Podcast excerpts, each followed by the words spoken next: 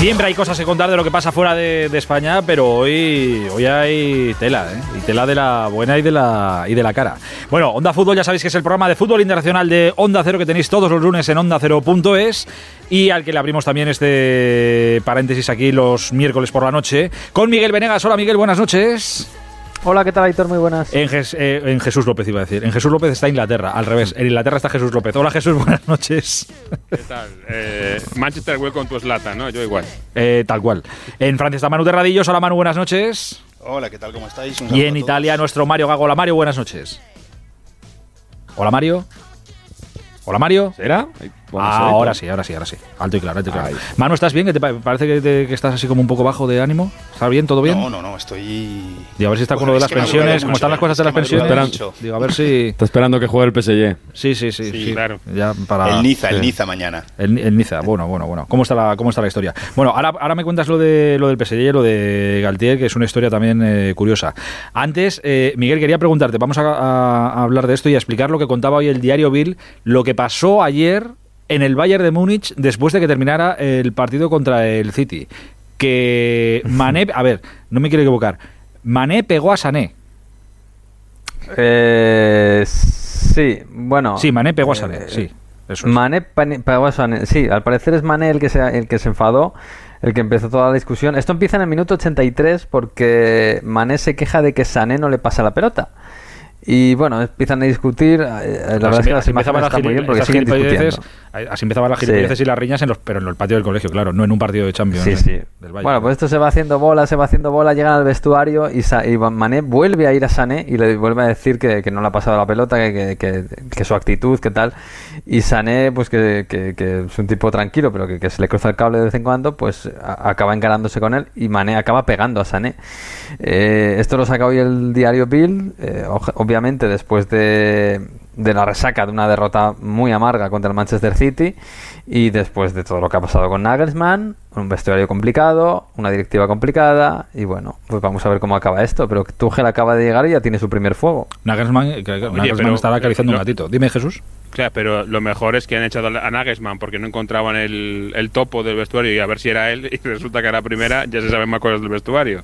Joder, eh, la verdad que sí lo grave En realidad echaron a Nagelsmann porque Nagelsmann dijo que había un topo. O sea, que a lo mejor lo que, se, que un topo a la directiva. Por lo que sabemos, el topo sigue, la directiva. Claro, lo de la directiva lo que no quería era que se destapara el topo. Sí, sí. Dime, Mario. El, tema después de la, del episodio, del puñetazo, es que cuando han llegado a, a Múnich después, eh, Mané se ha ido en un coche privado y no ha viajado con el resto del equipo donde sí que estaba Sané. O sea que, bueno, además de haber una pelea, eh, no han ni vuelto juntos en la concentración.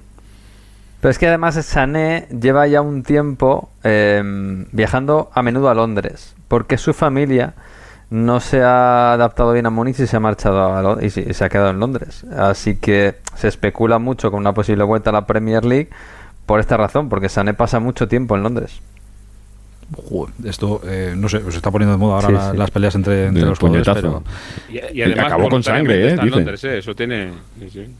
O sea, que, que Sané acabó con sangre incluso. Sí, sí, no, no, que el golpe no. Bueno, no sé si sería. Bueno, no estábamos allí. O sea, no sé si era un puñetazo, un sopapo que le hizo sangre, lo que sea. Pero vamos, pequeñitos no son ninguno de los dos, quiero decir, que, puestos a. eso a Manea, Manea a Salastro no se lo hizo, ¿eh? No, no, no, es verdad que, es verdad que no. y, ganas igual no le faltaban, ¿eh? Joder, madre cómo está cómo está eh, el patio, queridos. Fijaos cómo está el patio. Así están las cosas en, Alemania. Por cierto, ha habido mucha. Eh, supongo que habrá habido, aparte de esta información que ha sacado hoy el Bill, habrá habido mucha tralla contra el Bayern por el partido de ayer, supongo, ¿no, Miguel? Sí, absolutamente. Una vez más, pues bueno, achacando la falta de gol, achacando también los problemas que tiene Upamecano de vez en cuando, que ya parecía que se le habían pasado, pero no. Y, y bueno, claro, si ya no le puedes echar la culpa al entrenador porque acaba de llegar, pues eh, los jugadores, pesos pesados eh, y la directiva. Eh, otra vez Hamisic, que ya hace un año estaba un poquito en entredicho, parece que ya estaba más estable, pero bueno, vuelve a ser un poco el objeto de las críticas. Claro, es que, es que esto de, echar a un entrenador a 10 días de que juegues un partido muy importante en la Champions tiene estos peligros. Díselo al Chelsea también. Claro, al equipo ese de Londres, que hoy ha perdido en Madrid. Tal cual. Sí, sí. Eh, en fin, así están las cosas. El próximo martes, eh, el martes, no, el miércoles, perdón, es la vuelta de, de ese partido ahí en el Allianz Arena entre el, Bayern y el City. 0-3 ganó, o sea, 3-0 ganó el City en el, en el día de ayer. Vamos, prácticamente lo tienen hecho. Tenía que ser un, un maremoto terrible lo, lo, de, lo del Bayern para que le den la vuelta a la eliminatoria. Eh, una de las noticias de- del día estaba en Alemania con esta pelea que ha desvelado el diario Bill en el Bayern. Pero otra de las noticias del día en el fútbol europeo viene de Francia por unas posibles declaraciones de Galtier, que recuerdo es el entrenador del PSG, eh, ex del Niza, y las declaraciones que ahora están sobre la mesa eh, parece que eran en su etapa en Niza, que decía que había, supuestamente, eh, decía Galtier que había demasiados negros y musulmanes en el equipo. Eh, ¿Y esto cómo está el asunto? Porque he leído que incluso podía costarle el puesto, que si esto se confirmaba o lo que sea, que le podía costar el puesto ya mismo en el PSG, Manu. Sí, sí, de hecho hay grupos de aficionados, la famosa CUP, que ya ha dicho que si se confirman las declaraciones que no le quieren, y hay muchos aficionados que han dicho que no. Claro, pero ¿cómo se confirman las declaraciones? Claro, es que... Claro, o sea, es- es- todo esto viene por un email. Lo, lo sacaba un periodista independiente que se llama Goman Molina y luego lo, lo confirmaba RMC. Y en ese email era el director de fútbol en aquella época del Niza que escribía a los dueños, a Ineos, que es una empresa británica, para explicarles una conversación que había tenido con Galtier y con el hijo. Eh, su hijo adoptivo, que es eh, agente de jugadores. El hijo había sido bastante más duro hablando de que el equipo estaba lleno de... La expresión que usan aquí es rakai, que es como la chusma, que son, bueno, pues los habitantes de los barrios de fuera, ¿no? De, pues, eh, p- pues toda esta población pues negra, de origen musulmán también, árabes, etcétera, etcétera. Y que en esa conversación eh, después le dijo a Galtier, oye, mira lo que ha hecho tu hijo. Y Galtier le dijo, sí, es que lo que deberíamos hacer es adecuar el equipo a la fisionomía de la ciudad, de la población de la ciudad, porque yo salgo, voy a los restaurantes y la gente me lo dice, que hay muchos árabes, que hay muchos negros en el equipo, así que deberíamos, entre comillas, blanquear un poco el equipo para que se adecue a la ciudad de Niza. Madre mía. Entonces, ese email se filtra eh, y cuando se hace público, pues eh, llega toda la indignación que ha ido hasta, un, hasta el punto ya casi de seguridad personal, porque se ha filtrado el teléfono personal de Galtier, ha recibido más de 5.000 llamadas y mensajes, incluyendo, lógicamente, amenazas de muerte a él y a su familia. El club, el PSG, le ha puesto un- una protección privada, tanto él como a su familia. Evidentemente Galtier también lo, lo niega absolutamente, dice que no, que no tiene, que él no dijo nada por el estilo. Y la situación es bastante, bastante tensa, además de que ha salido en un momento en el que el equipo no va bien del todo y que juegan este sábado contra el segundo clasificado, que está solo, entre comillas, porque hablamos de la Liga, a seis puntos. Entonces está puesto totalmente en el punto de mira y si ya se daba por hecho que iba a partir eh, en verano, te digo que hay la famosa CUP, el colectivo de ultras del PSG, que es muy, muy fuerte, ha dicho que no le quieren ya, que si esto se confirma, que no le quieren ni ver y que tiene que dejar el equipo eh, directamente. ¿Y, ahora y ahora esto qué? ¿A, a ver cómo, cómo pasa o a esperar a que el PSG tome alguna decisión? Quiero decir que ya está todo sobre la mesa. O sea, ¿has dicho esto? No, yo no lo he dicho. Ya, pues ahora entonces, ¿qué, qué hacemos?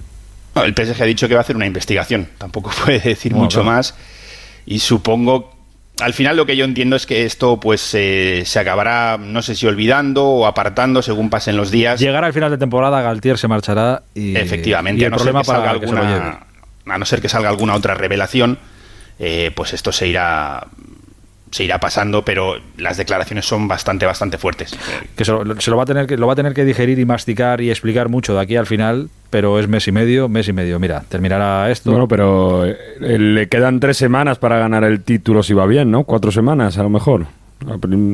Sí. bueno, no. pues ya está. Depende, de si puntos, gana, no, si, gana el, si gana el Lens se pone a nueve puntos y quedarían eh, siete jornadas por disputar. Pero quiero decir que esto es un, que es un problema del PSG por Galtier, pero que una vez llegue el final de temporada, Galtier hasta luego, el problema ya se lo lleva Galtier y tú te las apañarás con Sí, claro, esto es cuestión de Galtier. Es dicho. que ni, ni el, Claro. el PSG ha dicho que lo van a investigar y el Niza ha dicho estos son dos personas que ya no trabajan aquí, nosotros no queremos, no tenemos nada que ver. Claro. Y no vamos a hablar de ello. Esto queda en una mancha para, para Galtier eh, allá donde vaya y ya lo arreglará él como sea. Pero vamos, que va a tener que capearlo durante estas semanas, eso seguro. Sí, pero han salido, por ejemplo, Luis Campos, que coincidió con él en otros clubes, también ha salido diciendo que es un entrenador que nunca había tenido problemas, que la gestión, por ejemplo, del mes del Ramadán eh, la había realizado siempre de manera impecable. Es todo un poco complejo y, y sobre todo también el momento en el que sale, ¿no? que es un momento de, del- muy delicado para él, para el equipo, a, a apenas unos días del partido más importante de la temporada ahora mismo.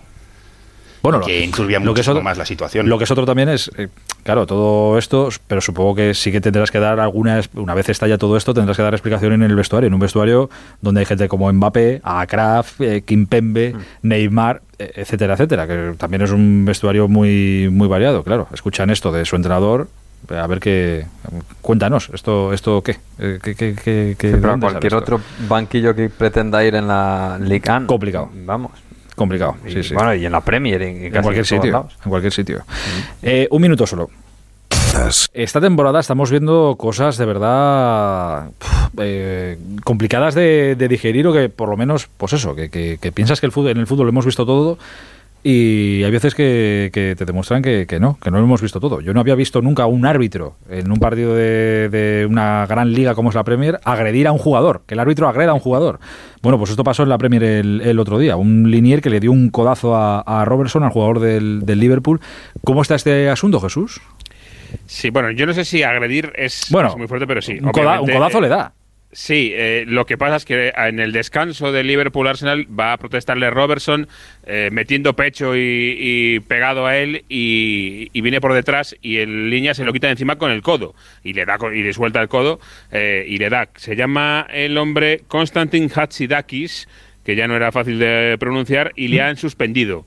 De momento abrieron la, la inmediatamente el mismo domingo abrieron una investigación y lo que han dicho es que no le van a dar partidos de momento en el futuro eh, en un periodo de duración indeterminada. Esto en Inglaterra eh, ha surgido y ha sugerido dos debates interesantes. Uno, obviamente, un linier no puede hacer esto. Vemos este gesto entre jugadores y no le damos importancia, pero obviamente un árbitro eh, no puede reaccionar así. Pero también hay quien dice, bien, además de esto, eh, habría que poner un, círculo de seguridad alrededor de, los árbitros y de los colegiados y que nadie pueda entrar ahí, porque eh, si nadie se acerca más de dos metros o más de un metro del colegiado, eh, estas cosas no pasan. Y hay las dos. A mí, sobre todo, lo que me llama la atención y lo que no me gusta es la reacción de, de Robertson en el momento, porque eh, se le ve saliendo, metiéndose el vestuario diciendo, me ha dado un codazo, me ha dado un codazo. Hombre, él estaba allí metiendo el pecho para protestarle. Eh, no debe, por supuesto, hacer eso, pero yo tampoco No, creo pero no- que no se esperaba que el árbitro le diera el codazo, claro. Claro. Y de hecho, Roy King, por supuesto, Roy King, ya sabes que el hombre más duro de la tierra, en la tele inglesa le ha llamado un, un- niño que llora a Robertson. el hombre más fuerte de la baby. Está bien Pero puesto. es que el- diferente. el mote está bien Eso puesto. en- esas son cosas que pasan en Inglaterra. Imaginaos, yo- yo- vamos, pasa en Italia que un árbitro eh, golpea a un jugador y, y al revés, atacarían al linier. Vamos, con el clima de crispación también que hay con los árbitros en Italia. A ver, en, en- Bueno, el Linier ver, lo árbitro suyo, ¿eh? ¿Os acordáis del árbitro mexicano que hace unas semanas eh, le dio un rodillazo en, en Sí. las partes? A un, pues le, han- le han suspendido el resto de la temporada, no va a arbitrar. Hombre, me parece- y me parece completamente lógico. Es verdad Sí, que sí, sí. Es, un, es un caso diferente. Pero bueno, Oye, que- eh, que- que- Eh, Mira, pre- pre- es que precisamente Actúa, quería, vaya. quería preguntaros por, por los árbitros. Ahora que decía Mario esto, eh, porque claro, estando aquí como está la situación, eh, comparamos mucho con lo de con lo de fuera. Hoy el otro día Tebas ya ponía sobre la mesa que oye que los árbitros que tienen que ser independientes de la Federación, que tal, no sé qué. Y parece que lo que pasa, por ejemplo, en Inglaterra es siempre mucho mejor que, que en España, que allí se sacan menos tarjetas rojas y tal. En Inglaterra, Jesús, la gente está eh, satisfecha con el arbitraje o hay los mismos pollos que tenemos aquí en España semana tras semana. Los mismos pollos no los hay, eh, y, pero tampoco estás satisfecho con el arbitraje. De hecho, es que ha habido este año precisamente varios ejemplos de, de errores graves y ha tenido que salir el, el PGMOL, que se llama, que es eh, el equivalente al CTA de Inglaterra, a reconocer los errores. Ha habido más de un árbitro eh, en la nevera en la nevera inglesa que hace más frío aún por estas cuestiones. Pero yo creo que más. Pero durante la temporada, ante, general- ante errores claros graves, se ha salido a reconocer los errores graves y, Sí, y sí, se ha sí. sancionado al árbitro en cuestión. Vale, sí, vale. sí. Eh, eh, públicamente sale eh, normalmente el domingo por la noche o el lunes o el ya el lunes el cuerpo de árbitros y dice sí reconocemos que esto ha sido un, un error, ha habido este problema y, y se conoce o se deja saber eh, que el árbitro tendrá su castigo. A, a uno se le a un árbitro de bar este año se le ha despedido directamente en Inglaterra.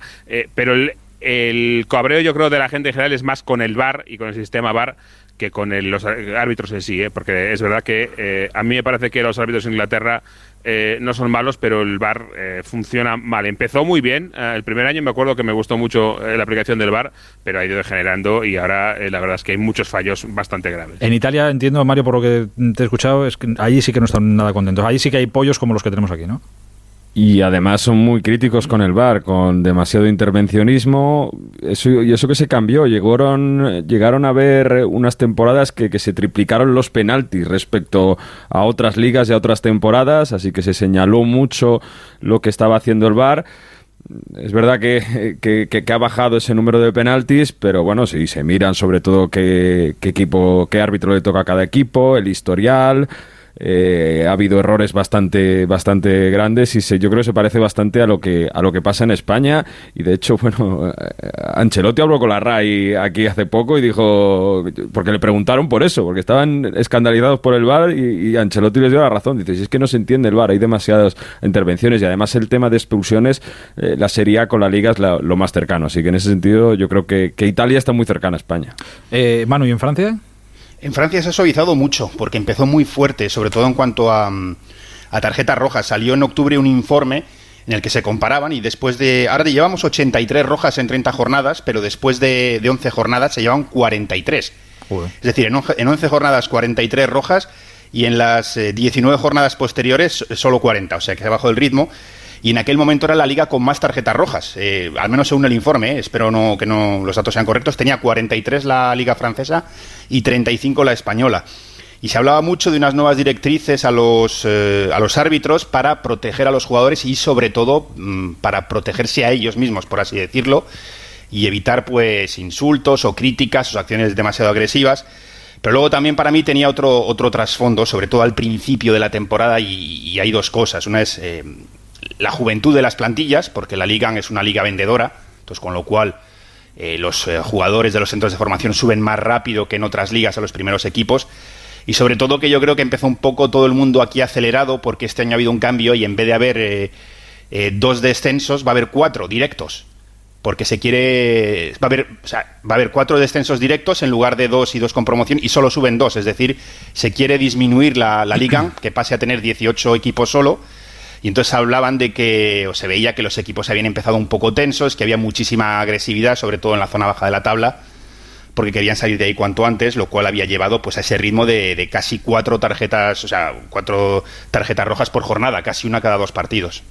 Conclusión. Una cosa, editor, sobre esto, que, que, que, que, se me olvidaba y, que yo creo que puede ser interesante para España. En Italia, a final de temporada, se filtran, no todas, pero muchas conversaciones entre VAR y árbitro para que haya más claridad, eh, que, no se piense que, haya maño de penaltis y, explicando las jugadas e incluso los errores. O sea, que intentan dar un poco de transparencia de cómo se toman las decisiones de VAR al árbitro. Esto lo hacen al final de temporada, ya cuando está todo decidido. Ya, ya, pero oye, pues mira, es verdad que es interesante. Aquí solo ah. conocimos una en su día. Aquí quieren hacer las pruebas con los micrófonos y los árbitros. Que los árbitros se llevasen un micrófono siempre inalámbrico para poder escuchar lo que decía. Lo que pasa que se hizo una prueba, pero aún está lejos de, de ser algo que se vaya a implantar. Pues pasa, están las cosas con los árbitros en todos los países parecido, pero mira, hay matices y hay cosas que en España nos gustaría que pasaran también, claro que sí, o escucharlas aunque sea a final de temporada para ver lo que ha pasado, para conocer un poco más, o lo que hacen en Inglaterra de reconocer los errores y sancionar en el momento, y bueno, pues oye, cositas, poco a poco. Queridos, os escucho el próximo lunes en Onda Cero.es, Onda Fútbol, y si no nos citamos para el próximo miércoles, va a ser una semana grande de Champions también. Un abrazo muy grande a todos, cuidaos. Good night.